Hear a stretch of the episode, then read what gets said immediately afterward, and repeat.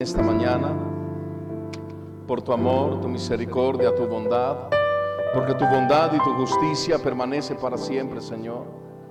Así que en esta mañana, una vez más, te rogamos, por favor, que nos hables a través de tu palabra, Señor. Que nos inquietes, que nos reargullas, que nos convenzas de juicio, de pecado y de justicia y que tu palabra, Señor, pueda penetrar lo más profundo de nuestras almas, de nuestros corazones y que podamos ser oidores y hacedores de tu palabra. No queremos ser oidores olvidadizos, queremos ser oidores y hacedores de tu palabra, Señor. Háblanos a través de ella. Corrígenos a través de tu palabra, porque sabemos que lámpara es a nuestros pies tu palabra y lumbrera a nuestro camino. Solo tu palabra nos puede corregir, solo tu palabra nos puede cambiar, solo tu palabra nos puede perfeccionar, Señor. En Cristo Jesús te damos gracias. Amén y amén. Gloria a Dios. ¿Cuántos están agradecidos con el Señor? ¿Están agradecidos con el Señor? El gozo del Señor es nuestra fuerza, es nuestra fortaleza. Amén. Hemos estado hablando, ya hoy, ya hoy es el final de la recta final. Después de tanto, tanto tiempo de estar hablando de este tema, que ha sido de tanta edificación, que ha sido de tanta bendición, que nos ha ayudado tanto, que nos ha aportado una luz tan grande. Para los que no, no han disfrutado este tema, le invito a que lo disfrute. Allí está en Facebook, en YouTube. Allí está la recta final, desde la primera parte hasta hoy la treceava parte ya y la parte final. Trece domingos predicando acerca de la recta final. Trece domingos donde Dios nos ha enseñado tantas joyas, tantos tesoros preciosos, interpretativos, en base a números, desde números capítulo 20, que es en números capítulo 20, donde empieza justamente la recta final. Empieza el año número 40, números capítulo 20. Y hoy siendo ya la parte final de la recta final, parte número 13, quiero que vayamos por favor a números capítulo 22. Números capítulo 22, versículo 1.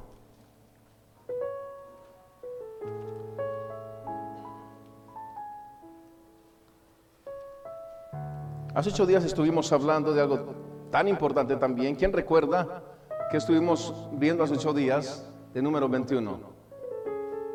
¿Quién puede decir? ¿Quién puede recordar? De a uno, de a uno. ¿Cómo? De Seón, el rey del pensamiento. Y de Og, un gigante, ¿cierto? Seón, el rey del pensamiento, o sea, el rey de Esbón. Y Og, eh, el rey de Basar de la tierra de los gigantes, un gigante. Y pudimos aprender cómo hay gigantes en nuestras vidas que tenemos que permitir que el Señor nos libre de esos gigantes. Números capítulo 22, versículo 1. Vamos a leer versículo 1 y dice la palabra del Señor, partieron los hijos de Israel y acamparon en los campos de Moab junto al Jordán frente a Jericó. Y vio Balac, hijo de Zippor, todo lo que Israel había hecho al amorreo. Y Moab tuvo gran temor a causa del pueblo, porque era mucho. Y se angustió Moab a causa de los hijos de Israel. Versículo 5. Por tanto envió mensajeros a Balaán, hijo de Beor, en Petor, que está junto al río en la tierra de los hijos de su pueblo, para que lo llamasen diciendo, un pueblo ha salido de Egipto, y he aquí cubre la faz de la tierra y habita delante de mí. Ven pues ahora te ruego, maldíceme este pueblo, porque es más fuerte que yo. Quizás yo pueda herirlo y echarlo de la tierra, pues yo sé que él eh, yo sé que el que tú bendigas será bendito y el que tú maldigas será maldito. Recordamos un poco inclusive, podemos recordar de toda la historia de Israel, de la salida de la, de la cautividad, en Egipto, podemos recordar a dos personajes muy importantes en el transcurso y el trayecto de esas generaciones que fueron muriendo, que fueron desapareciendo. Hay dos personas que yo quiero recordar antes de entrar en materia, y es a Josué y a Caleb. Porque es importante a lo que vamos a terminar hoy de la recta final, es importante hablar en principio de Josué y Caleb. Todos los demás no pudieron entrar a la tierra prometida. Los demás murieron en el camino. Pero Josué y Caleb, dice la Biblia, que tenían un espíritu superior. Dice la palabra del Señor, que Josué y Caleb tenían un espíritu superior, hermanos. Había una diferencia marcada en ellos. Había una gran diferencia. Algo los hacía diferentes. Algo los hacía no hacer y no formar parte del montón. Ellos tenían un espíritu diferente, un espíritu superior. Y aquí es donde nosotros precisamente debemos entender cuál es la relación de por qué estos dos jovencitos que salieron siendo niños de Egipto, salieron siendo niños, porque solo ellos dos, de más de dos millones de personas, solo ellos dos, de esa generación pasada, solo ellos dos entraron a la tierra prometida por el espíritu superior, por la diferencia tan marcada que había en ellos. Porque si lo vamos a contemporanizar en este tiempo, tendríamos que irnos directamente a recordar Segunda de Corintios capítulo 5 versículo 17. De modo que si alguno está en Cristo, nueva, un nuevo espíritu tiene, un nuevo espíritu es. Las cosas viejas pasaron, he aquí todas son hechas nuevas. Hermanos, para que Josué y Caleb entraran a la tierra prometida, debían tener ese espíritu superior. Para que nosotros entremos a nuestra tierra prometida, para que nosotros entremos al reino de los cielos, debemos tener un espíritu renovado, una mente renovada. Porque la palabra del Señor dice que carne y sangre no heredarán el reino de los cielos. Carne y sangre no heredarán el reino de los cielos. Así que aquí es donde yo quiero recordarles esto, que es tan importante, es tan necesario tener un espíritu nuevo, tener una nueva naturaleza dentro de nosotros, porque los demás quedaron postrados en el desierto. ¿Sabe curioso? Algunos quedaron postrados en la primera estación, o sea, en el primer tiempo de murmuración inclusive. Algunos quedaron allí postrados en la primera estación. Otros quedaron postrados en la última estación. Y allí murieron y no pudieron entrar a la tierra prometida. ¿De qué grupo quieres hacer tu parte? ¿De los que quedaron postrados en el desierto o de los que tuvieron un espíritu superior? Ese espíritu superior no quiere decir como tal superioridad en arrogancia o en soberbia. No quiere decir un espíritu renovado, quiere decir un espíritu íntegro, quiere decir un espíritu recto delante del Señor Jesucristo. Eso es lo que quiere decir para nosotros un espíritu superior, es la nueva naturaleza. Si caminamos en la nueva naturaleza del Evangelio, entonces el reino de los cielos se abrirá para nosotros. Si no caminamos en la nueva naturaleza del Evangelio, las puertas del reino de los cielos no se abrirán sino que por el contrario se cerrarán. Tenemos un gran problema en este tiempo, donde la gente ha sido infectada por la predicación del salvo siempre salvo.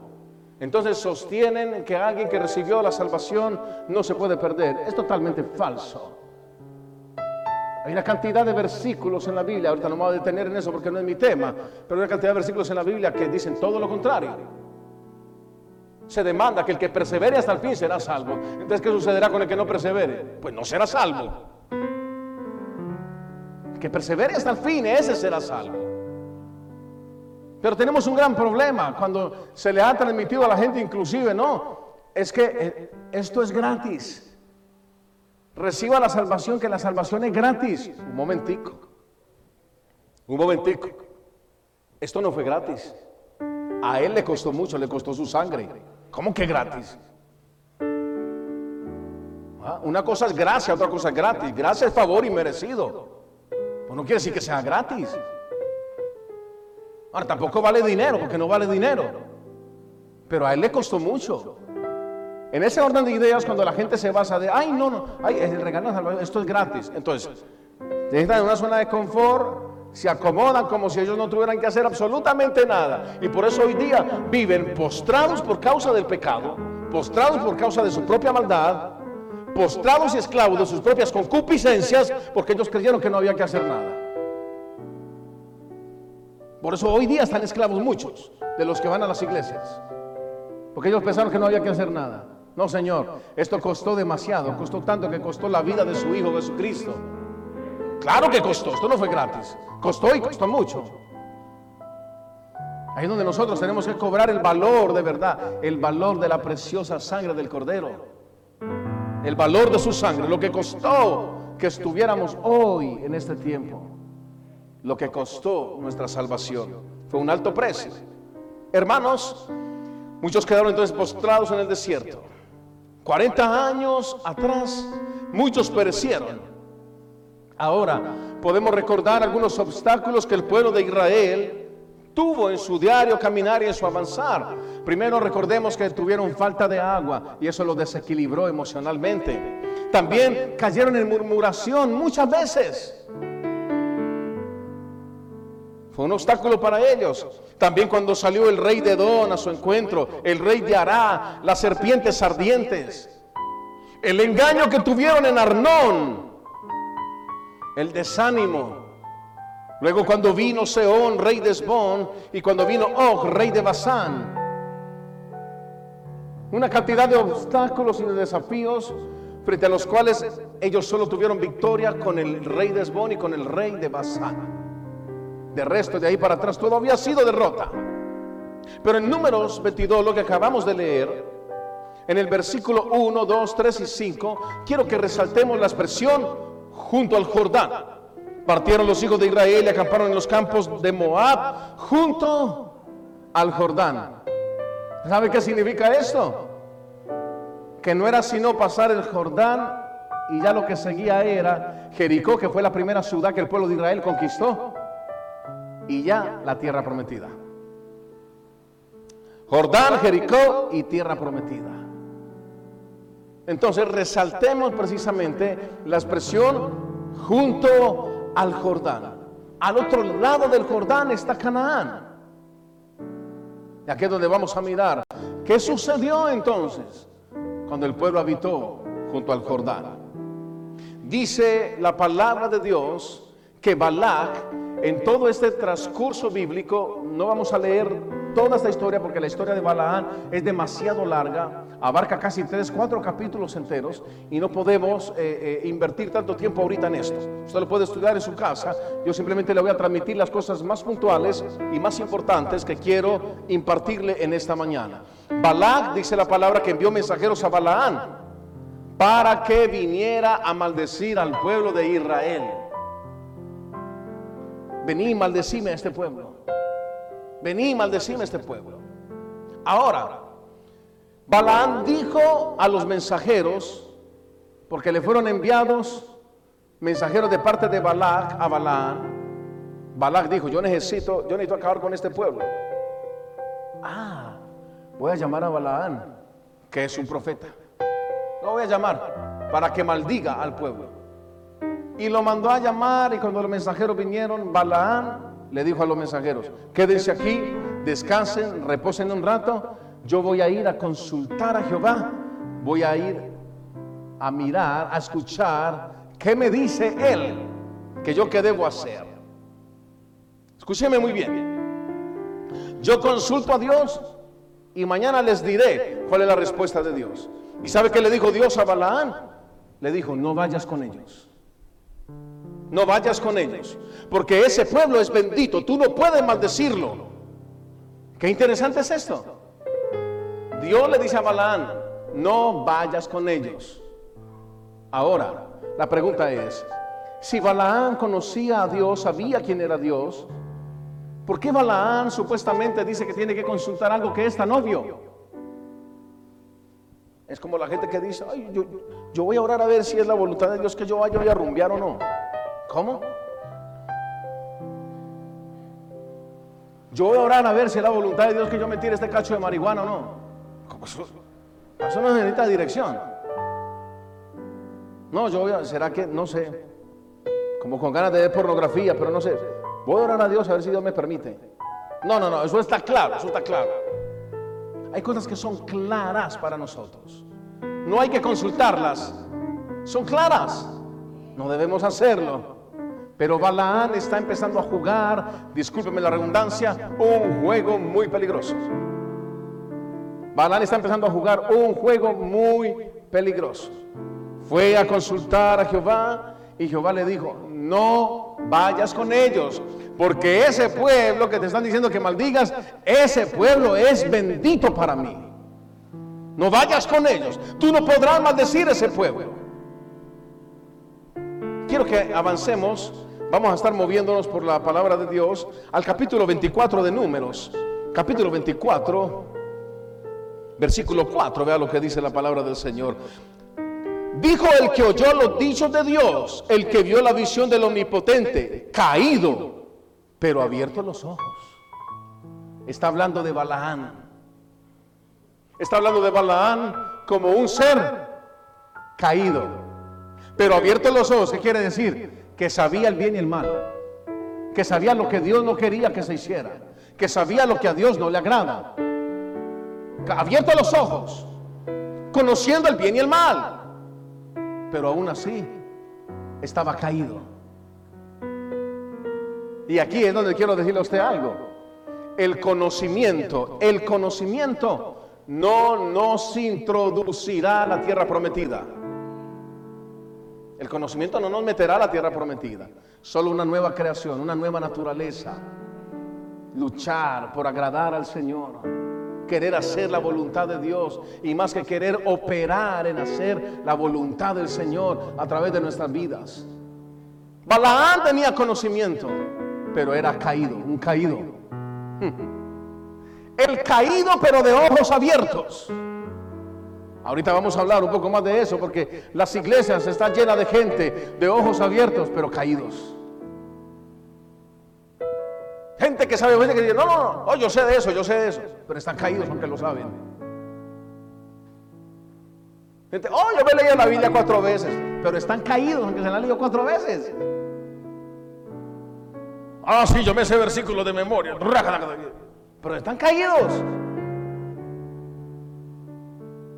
Las iglesias están llenas de gente con ojos abiertos, pero caídos como Balaán, caídos.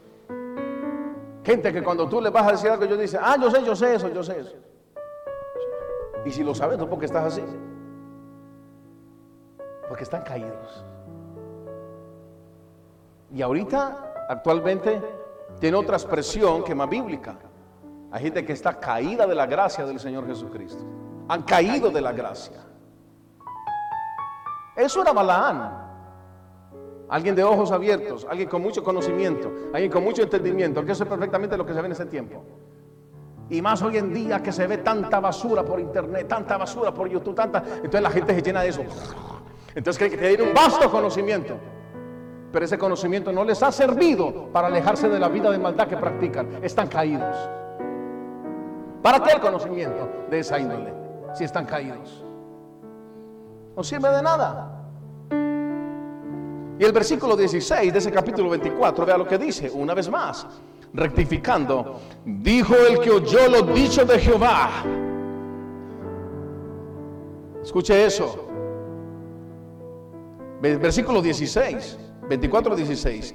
Dijo el que oyó los dichos de Jehová y el que sabe la ciencia del Altísimo, el que vio la visión del Omnipotente, caído, pero de ojos abiertos. ¿Quién? Balaán.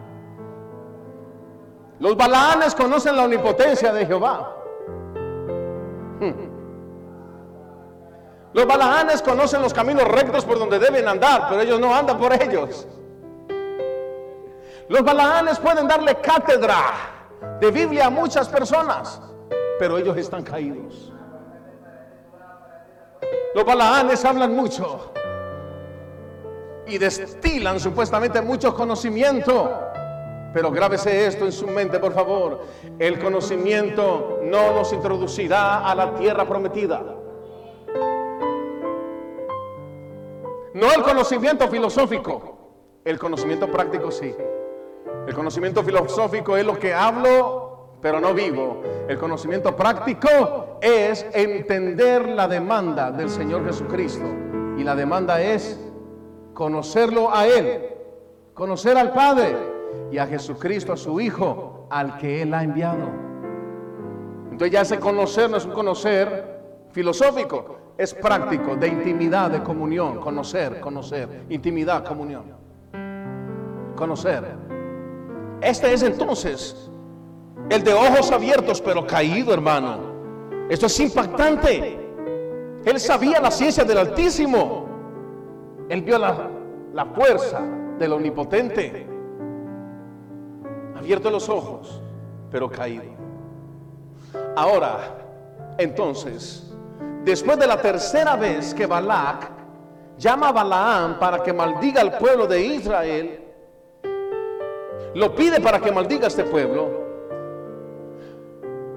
En la tercera vez, Balac no soporta más. El rey Balac no soporta más y le dice a Balaam, ya no más, usted está jugando conmigo, esto se acabó.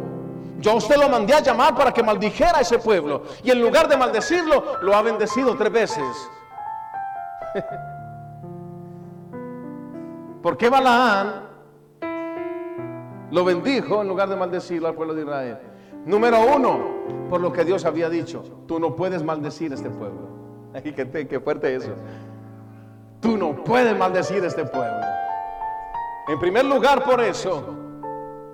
Y en segundo lugar, porque él conocía la omnipotencia de Dios. Aunque él estuviese caído, él conocía la omnipotencia de Jehová. Él sabía la ciencia del Altísimo. Por eso dijo, no, no, no. Yo maldecir no puedo, más fácil lo, bendigo. Más fácil rectifico lo que tú ya hiciste con ellos. Pero Balac, el que quería destruir a Israel, se enoja y le dice, no, no, no, no, no, no, ya, ya, no más. Yo, yo no puedo más contigo. Te llamé para que los maldijeras y en lugar de maldecirlos, los bendijiste tres veces. Se cansó Balac de esto. Y vea lo que dice el versículo 25 del capítulo 24. Entonces se levantó Balaán y se fue. Y volvió a su lugar. Y también Balac se fue por su camino. Recuerde que le estoy resumiendo los puntos claves. Usted lo estudia en su casa. Entonces se levantó Balaán y se fue y volvió a su lugar y también Balac se fue por su camino. Observemos lo que pasó allí. Aparentemente en este versículo 25 del capítulo 24 termina y cada uno coge por su lado, Balac por su lado y Balaam por su lado. Aparentemente cada uno toma por su camino. Y en el capítulo 25, vea lo que empieza, cómo empieza el capítulo 25. Dice, moraba Israel en Sittim y el pueblo empezó a fornicar con las hijas de Moab las cuales invitaban al pueblo a los sacrificios de sus dioses. Y el pueblo comió y se inclinó a sus dioses. Así acudió el pueblo a Baal peor. Y el furor de Jehová, ¿qué dice? Se encendió contra Israel. Tremendo. Y el furor de Jehová se encendió contra Israel. Allí observamos entonces lo que pasó. Israel cae en un pecado, escuche bien. Israel cae en un pecado que aparentemente Balaán no tiene nada que ver. Escúcheme muy bien con sabiduría, por favor. Israel cae en un pecado que aparentemente Balaán no tiene nada que ver. Parece ser algo aparte porque Balac se fue por su lado y Balaán se fue por su lado. Y el pueblo siguió avanzando entonces hasta llegar a Sitín. Y allí dice que el pueblo empezó a fornicar con las hijas de Moab. Aparentemente Balaán ya no está por ningún lado y no tiene nada que ver. Pero vamos a ver en Números capítulo 31, versículo 14 al 17. Allí nos amplía el panorama de verdad. Números capítulo 31, versículo 14 al 17. Y se enojó Moisés contra los capitanes del ejército, contra los jefes de millares y de centenas que volvían a la guerra. Y les dijo Moisés, ¿por qué habéis dejado con vida todas las mujeres?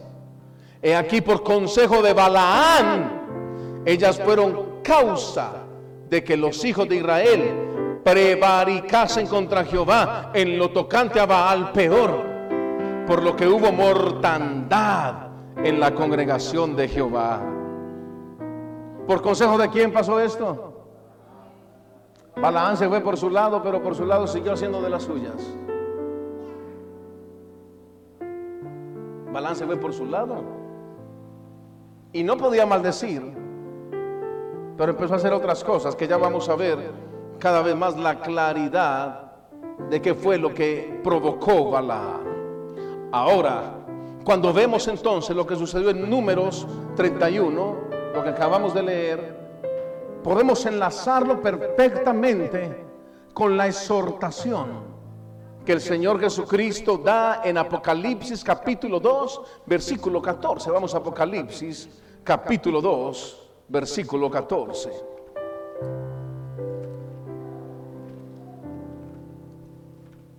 Apocalipsis, capítulo 2, versículo 14. Escuche esto. Pero tengo unas pocas cosas contra ti, que tienes ahí a los que retienen la doctrina de Balaán, que enseñaba a Balac a poner tropiezo ante los hijos de Israel, a comer de cosas sacrificadas a los ídolos y a cometer fornicación. ¿Ve hasta dónde se crece el asunto? Hasta el día de nuestro tiempo, que el camino de Balaán se conoce como una doctrina como una enseñanza, doctrinas enseñanza. Él enseñó a Balac a poner tropiezo a los hijos de Israel. Él enseñó a Balac qué podía hacer, pasear a sus mujeres y provocar que los israelitas cayeran en todo tipo de pecado sexual. Eso fue lo que enseñó. Vamos a ir ampliando el panorama cada vez más. Ahora, es interesante lo que estamos leyendo aquí en Apocalipsis, porque el Señor dice, tienes a los que retienen la doctrina de Balaam. Vamos a ir ampliando el tema de qué es la doctrina de Balaam. ¿Quién es Balaam? La Biblia dice que es el caído de ojos abiertos. El caído de conocimiento, el caído, tiene conocimiento, pero está caído. Ay, hermano. Tiene conocimiento, pero está caído. Sabe lo que hace, pero está caído. Sabe lo que dice, pero está caído. Sabe lo que debe aconsejar a otros, pero él mismo está caído. Sabe lo que no debe hacer, pero está caído.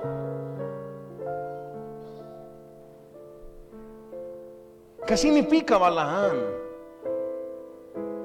Balaán significa es perfectamente el que cree estar bien pero realmente está caído. Tipifica a los que se congregan en cada culto, en cada reunión, pero están caídos. Tipifica a los que se saben todas las canciones de alabanza, pero aún así están caídos. Tipifica a los que se colocan el traje de cristianos el domingo, pero el traje de mundanos el lunes, martes, miércoles, jueves, viernes y sábado tipifica a los jovencitos que aún conociendo la veracidad del Evangelio, andan por ahí en una vida de fornicación. Balaanes caídos. Saben lo que deben hacer, pero no lo hacen. Son especialistas en aconsejar a los demás. Ah, mira, la palabra dice, la Biblia dice, oh, yo he estudiado, yo sé, es que, no, yo tengo conocimiento de Biblia. Ah, yo de Biblia estoy solo para hablar de Biblia. Que hay gente que es así tan sobrada. Bueno, yo sí, yo, yo sé, oh, yo sé de eso. Yo conozco, yo conozco la Biblia, es que yo la he leído muchas veces, pero están caídos. Pero hay gente caída, como Balaán.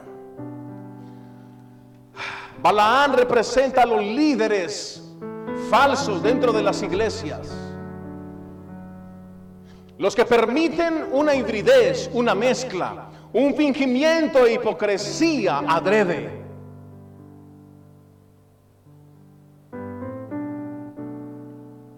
Eso representa a.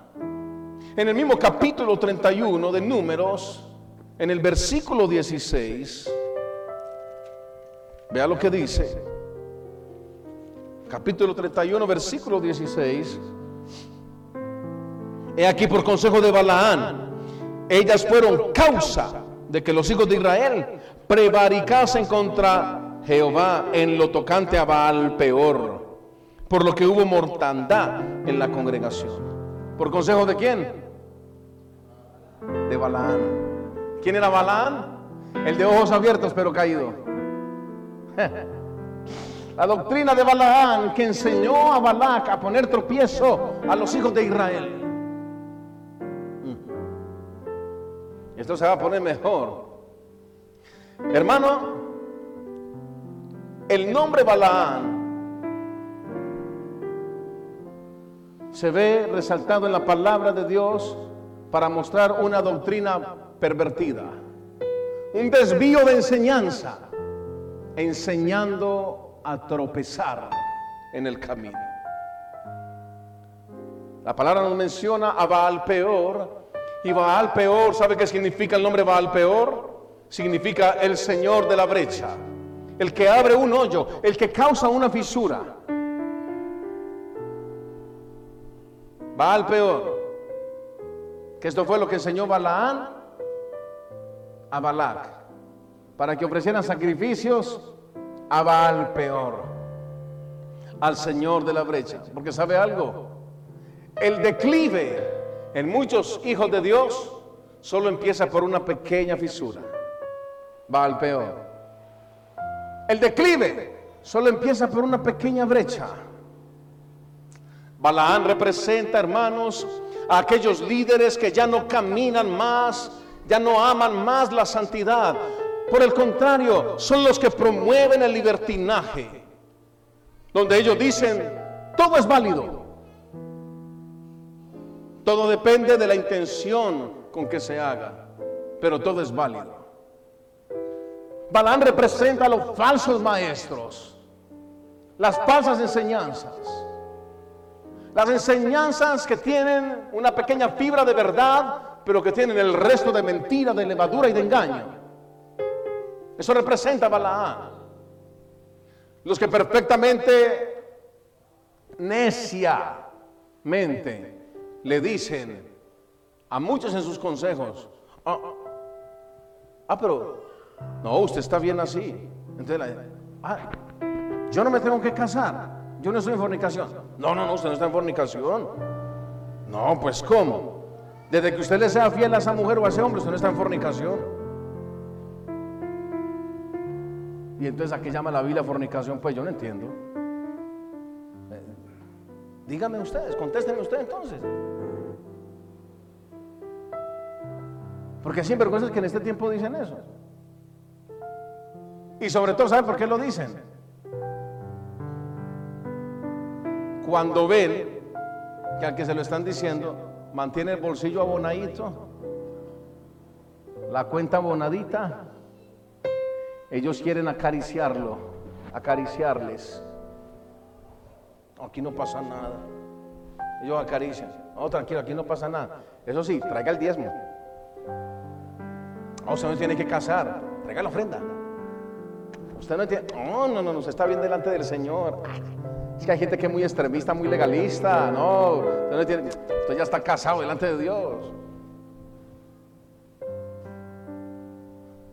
Ese tipo de personas son los balanes, son los falsos maestros. Pues ya esto se va a poner más candente cada vez más. Eso representa representa a los líderes llenos de libertinaje. Hermanos, ellos dicen que todo depende de la intención con que se haga.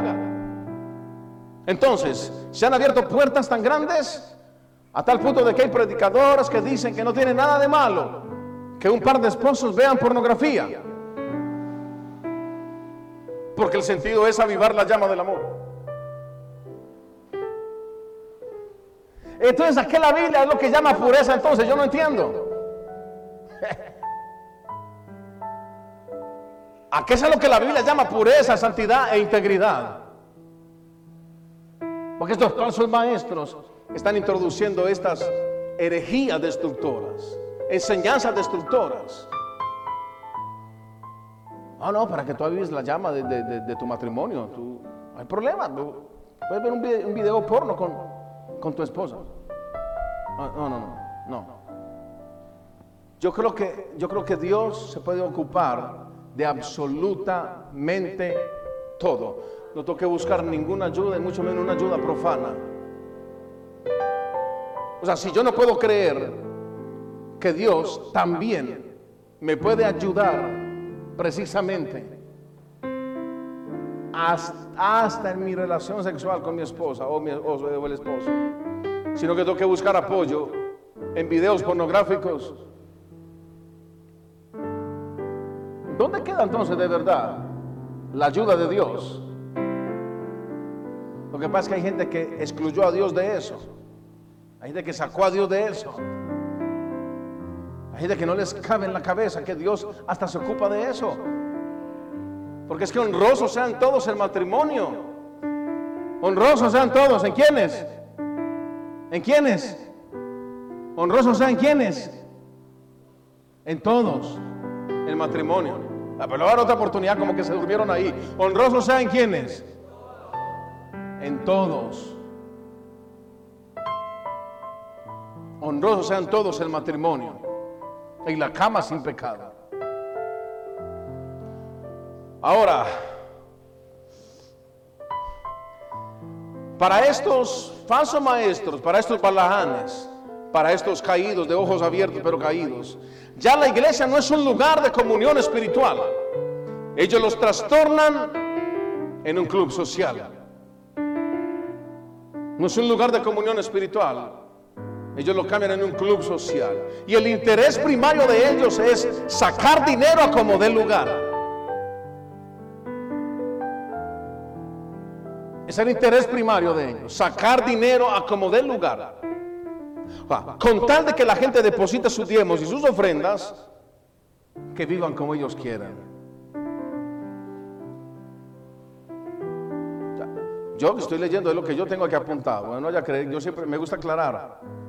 No ya cree que yo estoy mirando algo de internet. No, no, es lo que escribí ayer a la madrugada. Hermanos, con tal de que la gente deposite el dinero, estos balahanes ofrecen todo tipo de ofertas espirituales.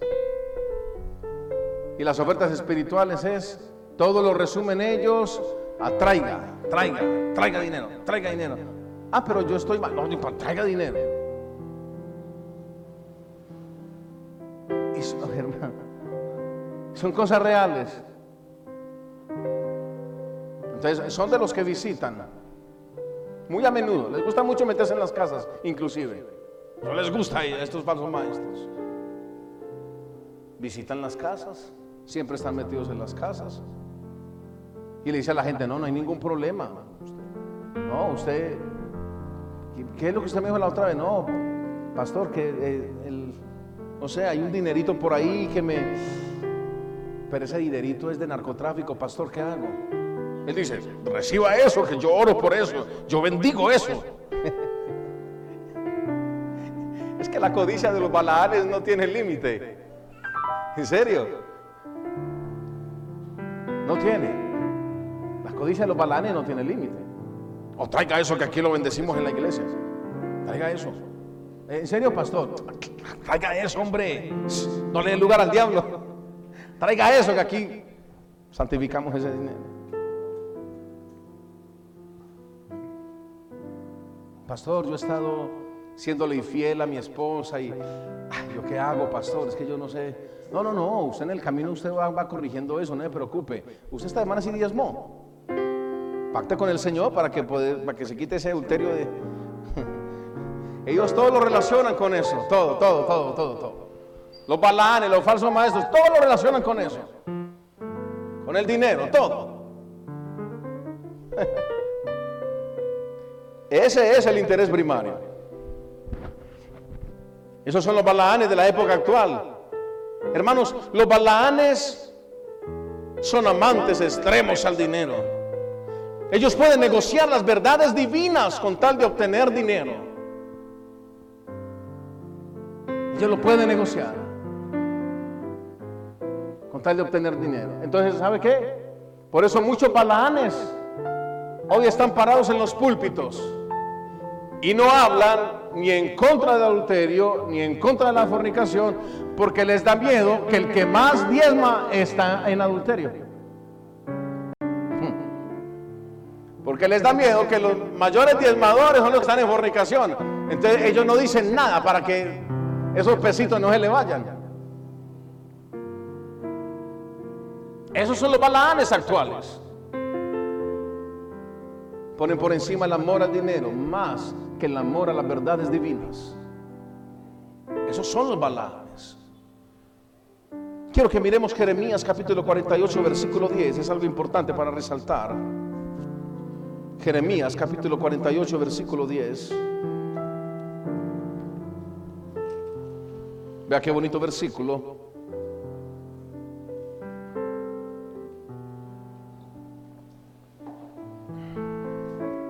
Jeremías 48, 10. Maldito el que hiciera indolentemente la obra de Jehová. Mm. Y maldito el que detuviera de, la sangre su espada. Maldito el que hiciere indolentemente la obra de Jehová. ¿Sabe a qué se refiere esto? ¿Sabe a qué se refiere esta indolencia? Esto no habla de una indolencia humana. Habla de una indolencia espiritual. Escúcheme muy bien. Habla de una indolencia, pero no la indolencia humanista, sino la indolencia divina. Porque hay gente que dice, bajo una dolencia humanista, dice, oh, qué pesar, yo quiero poner a ofender a la gente, hablarles de fornicación, adulterio y todas las cosas, y hacerlo sentir mal, oh, qué pesar de la gente. No, no, yo mejor les voy a predicar del amor, qué bonito es el amor. Yo les voy a hablar de la fe, qué buena la fe. Yo les voy a hablar de la prosperidad. Es decir, a ellos se les hacen ahí mismo el signo peso aquí en, los ojos. Les voy a hablar de la prosperidad. Maldito el que hiciera indolentemente la obra del Señor.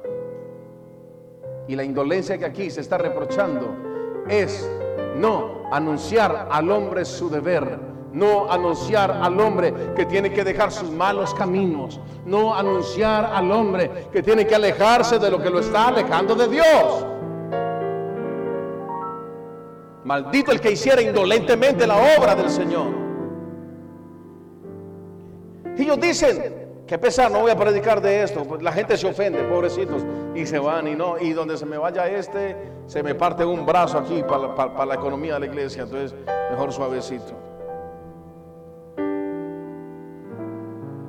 Es más, son tan descarados que ellos saben que esos mismos que están en adulterio, que están en fornicaciones y en todo tipo de pecados, no solamente los pecados sexuales, en todo tipo, amargura, una cantidad de cosas.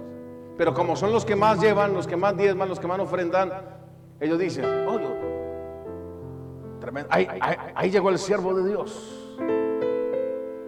Ahí llegó la sierva, ahí llegó el predicador. Este una pinta de predicador, ¿cierto? Y empiezan a exaltar y a promover el ego de esa persona. Cuando esa persona delante de Dios está caída y tiene que levantarse. Pero los balanes son especialistas en adular. Adular. No importa que la persona esté en maldad. Ellos dicen, oh, es tremendo. ¿Cómo? Y usted, usted, usted, usted canta. Ah, sí, yo también canto. Ah, qué bueno, ¿eh? Después a él le llega una información precisa, le dicen, pastor, ¿cómo le parece que a fulanita que usted le dijo que, pastor, lo vi borracho? Pero caído en la borrachera, el tipo es un alcohólico. Ah, sí, ah, bueno. Ah, bueno, hay que orar por él. A los ocho días está cantando en la iglesia el alcohólico. Eso es hacer indolentemente la obra de Jehová. Porque en lugar de ayudarle a esa persona a salir de su, problema de alcoholismo, en lugar de ayudarle a esa, persona a salir de su problema de drogadicción, de su problema de pecado, le interesa más es tenerlo aquí, porque es un buen ofrendador, un buen diezmador. Y así empiezan a negociar las verdades divinas de la palabra del Señor.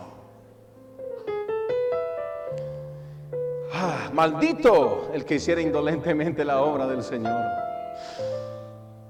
Maldito es.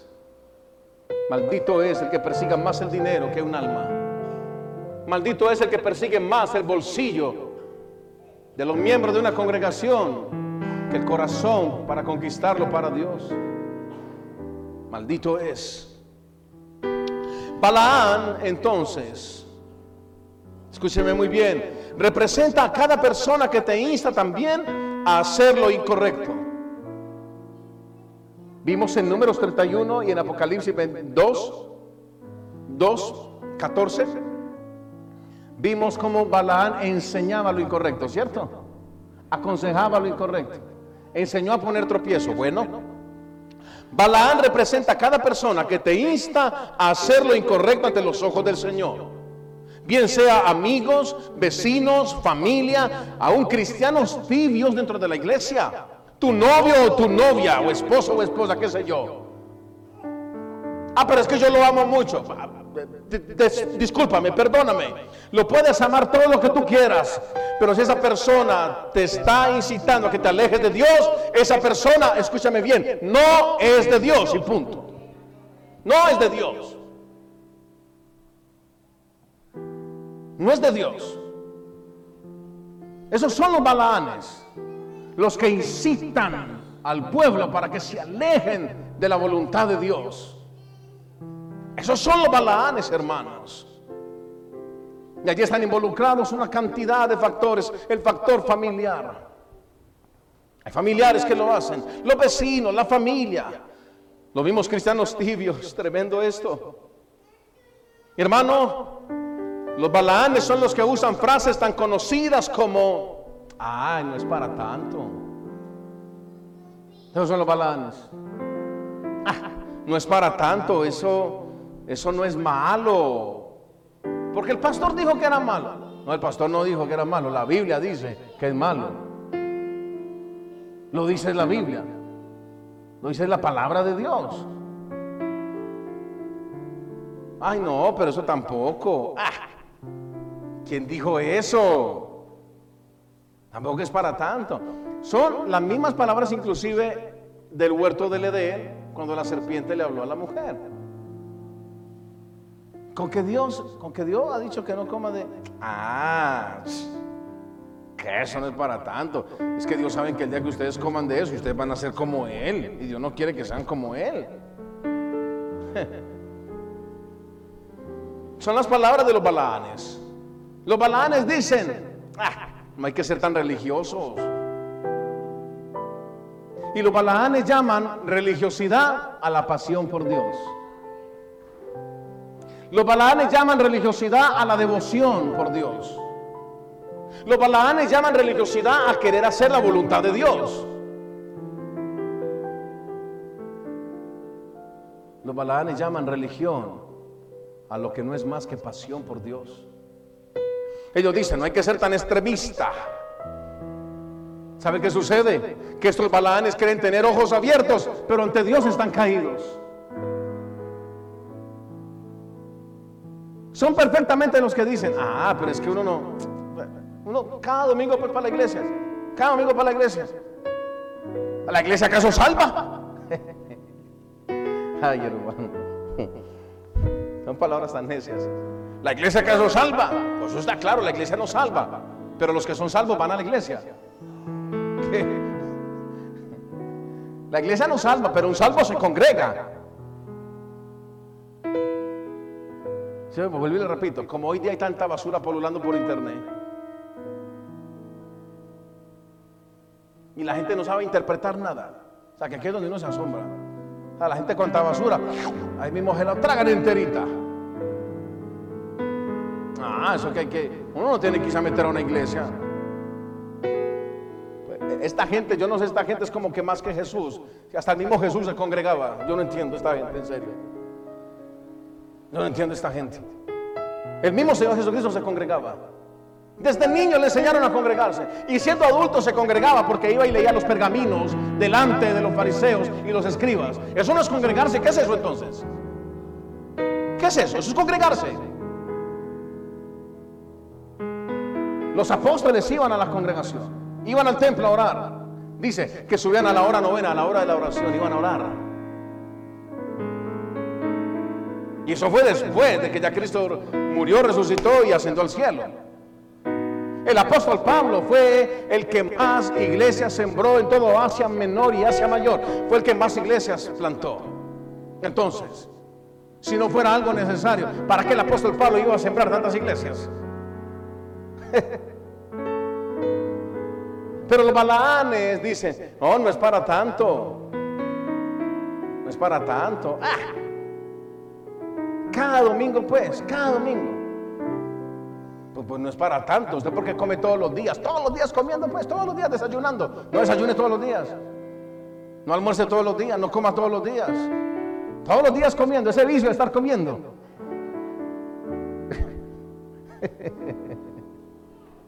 Estos son los balaanes los que ponen tropiezos. Balaán representa a un esposo, escúcheme muy bien. Balaán representa a un esposo que menosprecia el caminar con Cristo de su esposa. Que siempre le reprocha el ir a la iglesia, el orar, el leer la Biblia, el ayunar, cada disciplina bíblica. Balaán representa a esos esposos. Que cuando pasan por el lado de su esposa dicen, ay, ahí está, ahí está otra vez ahí orando otra vez. Así mantiene orando. Y vea, o cada que ora se, levanta con esos ojos hinchados de llorar. ¿Usted por qué tiene que llorar cuando ora? ¿A usted qué es lo que le duele cuando ora? Siempre se levanta con esos ojos encharcados de llorar. No, ore tanto, mi amor, no ore tanto.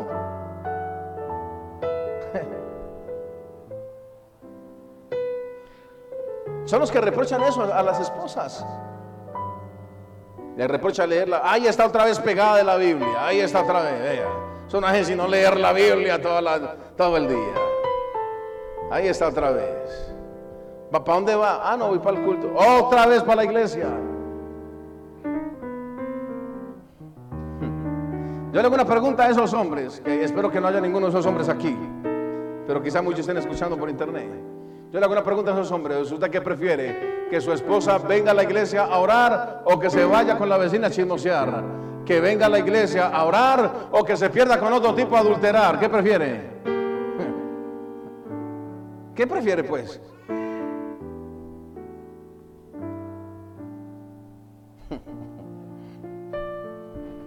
Y estos tipos tienen la osadía a veces de decirle a su propia esposa, a ver, ¿a usted qué le sirve ir tanto a la iglesia? ¿De qué le sirve ir a la iglesia? Si cuando viene aquí empieza a echar cantaleta por el desorden. A ver, ¿dónde está la evangélica? revuelven unas cosas que confunden filosofía con sofía en un filo. Eso es un problema tremendo, hermano. Es un problema tremendo. Es un problema grandísimo. Entonces, si ella como esposa llega, vea, pero que es este desorden, pero que esta, ay no, pero colabore, metete. Él dice, vea, ahí está la evangélica. Eso sí sirve para echar cantaleta, es eso así. Vea, que es que evangélica, vea, vea, le dio rabia, le dio rabia, le dio rabia. Usted no es pues evangélica. Porque este tipo de personas creen que porque somos cristianos no nos puede dar rabia, no nos podemos enojar, no nos podemos disgustar. O sea, ellos creen que somos una perfección, pero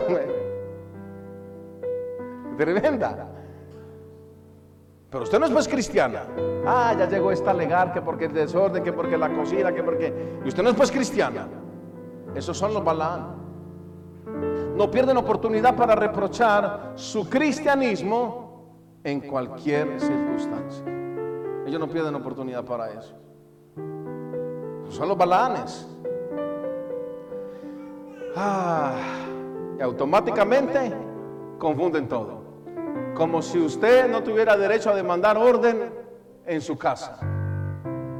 ¿Sí o no? Ante la palabra dice todo lo contrario. En 1 Corintios capítulo 15, versículo 40. Pero hágase decentemente todo. Todo hágase decentemente y con orden. Con orden. Hermanos, les voy, a, decir una cosa. Dios habita en el orden. Dios no habita en el desorden. Dios habita en el orden. yo no creo en esa fuerte comunión que dicen algunos cristianos tener y cuando uno entra al cuarto de ellos, ese cuarto está fuerte. Eso parece el infierno, eso parece el, apocalipsis. No. Yo no creo en el cristianismo de esos cristianos que tratan a sus esposas como esclavas. Entonces, cuando llegan a la casa se quitan todo y, y entran tirando todo. Zapatos por allá, medias por allá. Y ella con esa paciencia. Yo no creo en ese cristianismo de esa gente. Yo no creo en eso. Discúlpenme, pero Dios es un Dios de orden. Tanto Dios es un Dios de orden que cuando Él vio la tierra desordenada y vacía, Él dijo, yo no me aguanto eso, voy para allá a ordenar eso. Y se vino a ordenar la tierra desordenada y vacía. Porque Él es un Dios de orden. Hermanos, nosotros que decimos y sostenemos tener una nueva vida, la nueva naturaleza del Señor Jesucristo, llevemos la nueva naturaleza a cada área de nuestras vidas. Lleve esa nueva naturaleza, por favor, a su cuarto. Lleve esa nueva naturaleza a su cuarto, llévela ya también. Al orden que se debe tener. Dios es un Dios de orden. Balaán representa a una esposa también insensata a una esposa necia que impide el crecimiento espiritual de su esposo y el de sus hijos. Balaán representa, le repito, a una esposa insensata, una esposa necia que impide el crecimiento espiritual de sus hijos y de su esposo. Impide que crezcan espiritualmente. Ay, ¿usted para dónde va?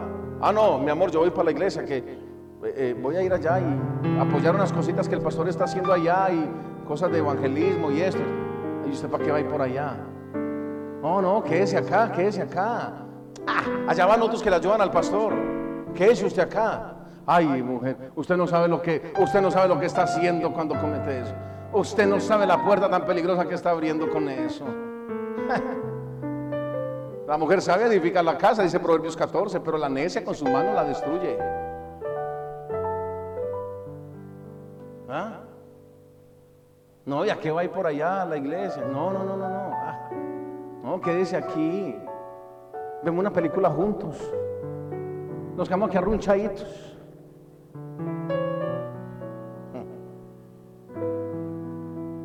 Entonces el que no tiene carácter dice, ah, bueno, pues yo me quedo aquí con usted. ¿Ves? Sí, mi amor me quedo aquí con usted. Hago lo que usted diga, usted es la que manda aquí. No, no, no, no. Cuando se trata de servir a Dios, servir a Dios está primero, por encima de todas las cosas. Cuando se trata de honrar a Dios, honrar a Dios está primero. Esposas que empiezan a, hacer tropiezo a sus esposos, como lo fue Balaán. No, yo voy para la iglesia porque el, pastor me dijo que hiciera esto, el pastor me puso a liderar eso, el pastor me puso a hacer, el pastor me puso a hacer. No, pero, pero los domingos no vamos para la iglesia. No vamos para los domingos. ¿Usted va a ir hoy otra vez? No, qué pereza. No, no. Hasta a toda hora, pues allá, qué pereza, a toda hora. No entienden la insensatez que están cometiendo. Ahora le pregunto a las mujeres. Espero que no esté pasando con las de aquí. Eso es con las que no me, me ven por internet. Ahora le pregunto a las mujeres. ¿Qué prefiere usted? ¿Que su esposo sirva aquí en la iglesia? Que su esposo no se pierda una corrida de banca, de silla. O que su esposa, usted lo vea otra vez en las esquinas bebiendo, tomando, borracho, deseando la mujer ajena, adulterando, perdiendo tiempo jugando remi mientras juega remi se, tira su cacho de marihuana.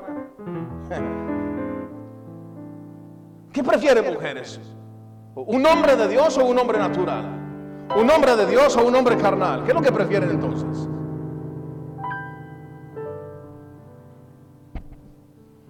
Eso representa a Balaán. Balaán representa a un hermano de la iglesia que tiene bajos estándares espirituales, ya voy concluyendo, que se junta con otros, ya no para practicar, escúcheme, ya no para platicar, ya no para hablar, ya no para conversar cosas espirituales, sino para hablar maldad, sino para incitar al pecado.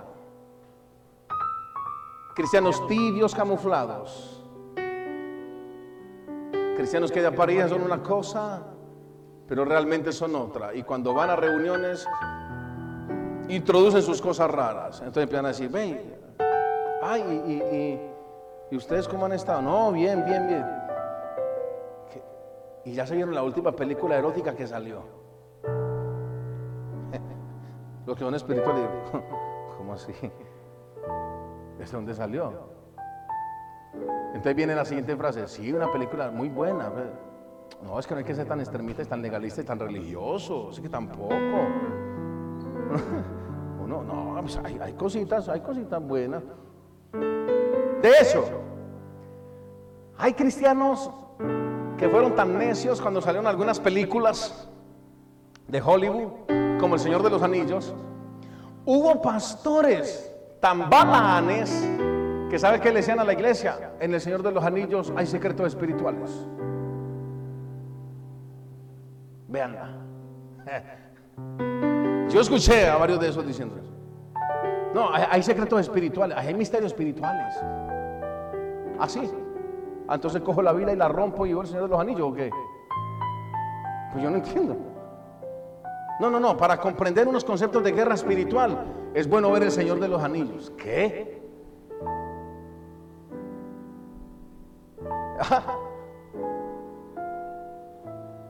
Ahora, las excusas, eh, discúlpenme, las hermanas noveleras, discúlpenme. Y los hermanos noveleros también, perdónenme.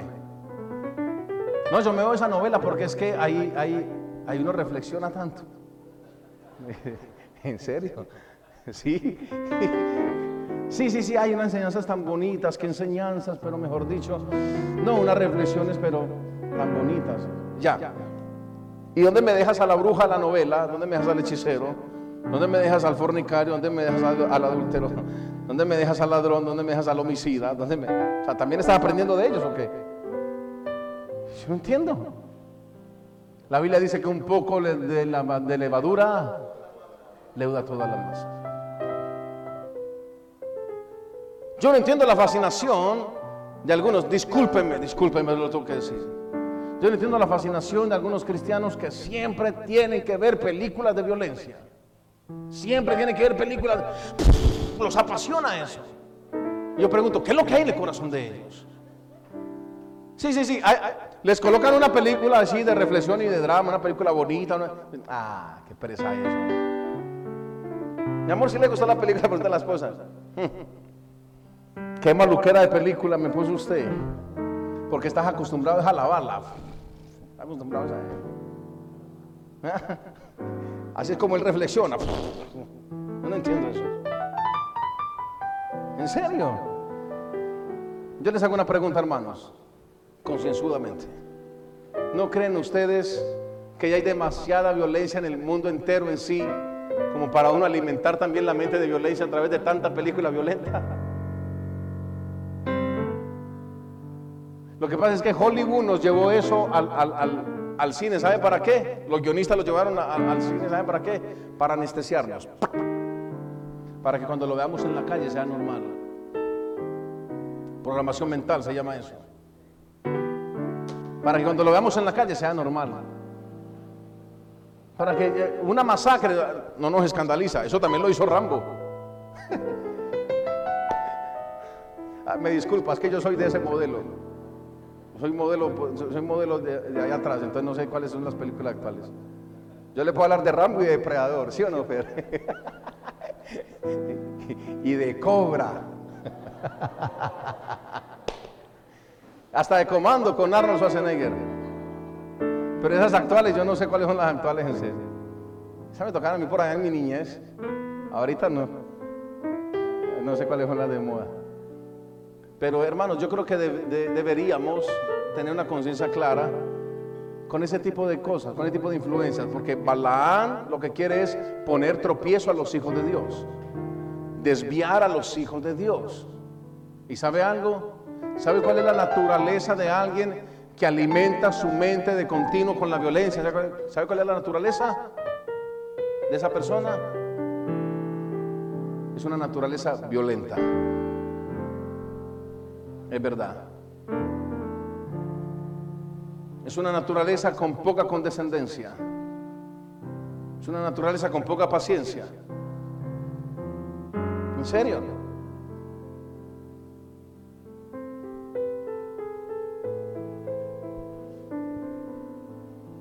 Balaán. Balaán entonces tipifica también ese tipo de hermano que está incitando al pecado y a la relatividad espiritual. Todo relativo. No hay nada absoluto, todo es relativo. Enseñando a poner tropiezo, dando consejos tibios a medias tintas. Esos balaanes son los que perfectamente le dicen a otros hombres, ¿qué? ¿Y usted cómo está con su esposa? Ah, no, hay mucho problema, hermano. Ah, yo sí me conseguí una amiguita varón. Yo sí, yo le oré al Señor y el Señor me regaló una amiguita. Yo tengo una amiguita. Yo sí le oré al Señor, yo le clamé al Señor y Él me oyó. Le clamé al Señor desde, el pozo de la desesperación y el Señor me escuchó. Y después me conseguí una amiguita, yo, salgo con ella, paso bueno y charlamos y, y bueno, y, y a través de ella el Señor me da lo que mi esposa no me da. ¿Cómo? ¿Cómo? usted se ríe eso causa risa, pero eso son cosas reales dentro de muchos cristianos. Son cosas reales, yo no le estoy hablando eh, eh, invento, son cosas reales. Reales. Estos balanes enseñan eso, dan consejos tibios, dan consejos a medias tintas. Eso es lo que hacen. No se deje mandar de su esposa.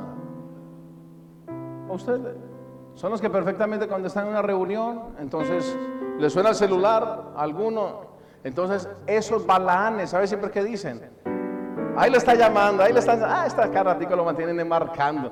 Este pobre si no tienes vida para nada. Dígame, qué pesar de este tipo. Ahí está la mujer controlándolo, vea.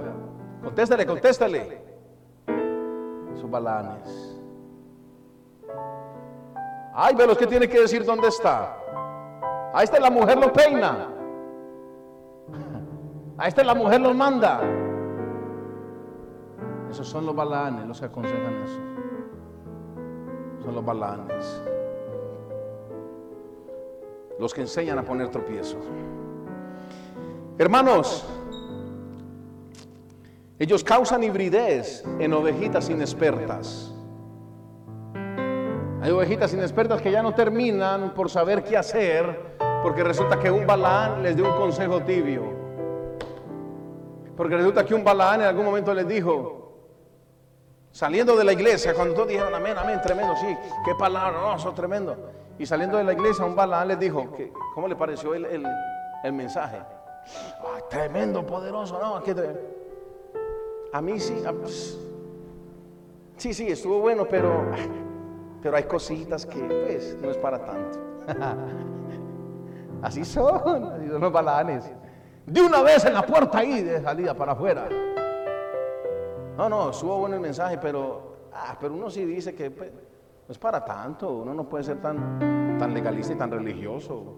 Pues, no, sé, estuvo bueno, pero, pero yo sí estoy en desacuerdo con muchas cosas. No, estuvo bueno, pero a mí no me parece esto, esto y esto. Los balanes. El enemigo, escúcheme muy bien. Ah, yo sí voy terminando, sí, ya voy a terminar. Para darle esperanza a usted. El enemigo, hermanos, a través de estos balaanes, está enseñando a muchos a comer de lo sacrificado a los ídolos. Está enseñando a comer de lo sacrificado a los ídolos. está haciendo que se pierdan los lineamientos de integridad delante de Dios,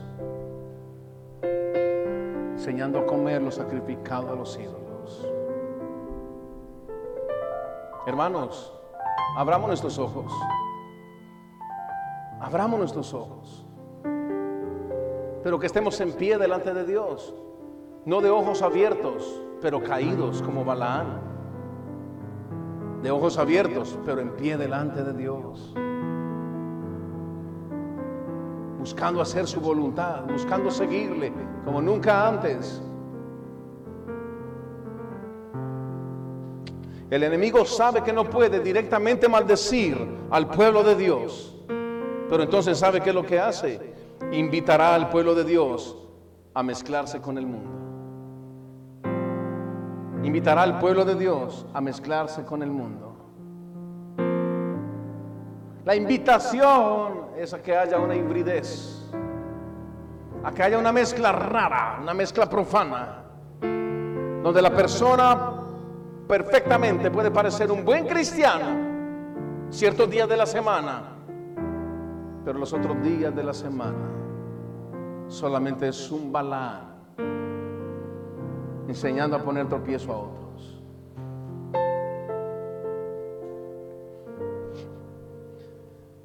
El enemigo usará los Balaán con sus perversos consejos.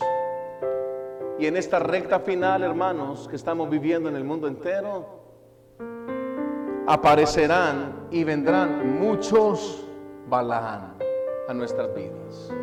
Muchos Balaán vendrán. Muchos Balaán vendrán para poner tropiezo, para enseñar a comer lo sacrificado a los ídolos. ¿Qué lo, que lo sacrificado a los ídolos? Todo lo que sea profano, todo lo que no esté acorde a la voluntad de Dios, todo eso. Ellos enseñan a comer lo sacrificado a los ídolos. Ellos enseñan. Entonces el tema de ellos nunca es algo espiritual. El tema es farándula. El tema es modas. El tema es ropa. El tema es tenis. El tema es películas. El tema es juego de play. El tema, ese es el tema. Y nunca aparecen con un tema espiritual de edificación. Solo están enseñando a poner tropiezo a los demás. A poner tropiezo. Quiero concluir con segunda de Pedro capítulo 2, versículo 15. Segunda de Pedro, capítulo 2, versículo 15.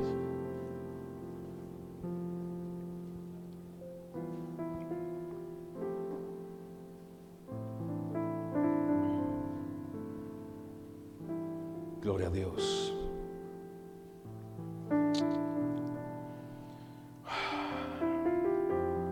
Vamos a leerlo desde el versículo 1, se lo voy a leer. Pero hubo también falsos profetas entre el pueblo, como habrá entre vosotros falsos maestros, que introducirán, ¿cómo? ¿Cómo dice ahí? encubiertamente.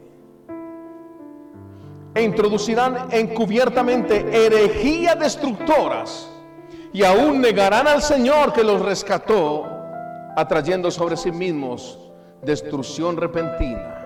Y muchos seguirán sus disoluciones, por causa de los cuales el camino de la verdad será blasfemado. ¿Sabe usted cuántos Balaán están provocando que el camino de la verdad sea blasfemado? ¿Sabe cuántos?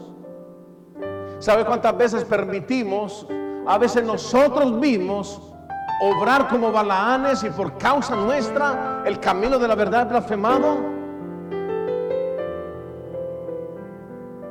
y por avaricia, escuche bien, harán mercadería de vosotros con palabras fingidas. Sobre los tales, ya de largo tiempo, la condenación no se tarda y su perdición no se duerme. Porque si Dios no perdonó a los ángeles que pecaron, sino que arrojándolos al infierno los entregó a prisiones de oscuridad para ser reservados al juicio. Y si no perdonó al mundo antiguo, sino que guardó a Noé, pregonero de justicia, con otras siete personas, trayendo el diluvio sobre el mundo de los impíos. Y si condenó por destrucción a las ciudades de Sodoma y Gomorra, reduciéndolas a ceniza y poniéndolas de ejemplo a los que habían de vivir impíamente, y libró al justo Job, a justo Lot, abrumado por la nefanda conducta de los malvados. Porque este justo que moraba entre ellos afligía cada día su alma justa, viendo y oyendo los hechos inicuos de ellos. Sabe el Señor librar de tentación a los piadosos y reservar a los injustos para ser castigados en el día del juicio. Y mayormente, escuche esto, y mayormente aquellos que siguiendo la carne andan en concupiscencia e inmundicia y desprecian el señorío. Atrevidos y contumaces no temen decir maldad de las potestades superiores mientras que los ángeles que son mayores en fuerza y en potencia no pronuncian juicio de maldición contra ellas delante del Señor. Pero estos, hablando mal de cosas que no entienden, como animales irracionales, nacidos para presa y destrucción, perecerán en su propia perdición, recibiendo el galardón de su injusticia ya que tienen por delicia el gozar de los de deleites cada día. Estos son inmundicias y manchas, quienes aún mientras comen con vosotros se recrean en sus errores. ¿Sabe qué quiere decir eso? Quienes aún mientras comen con vosotros se recrean en sus errores.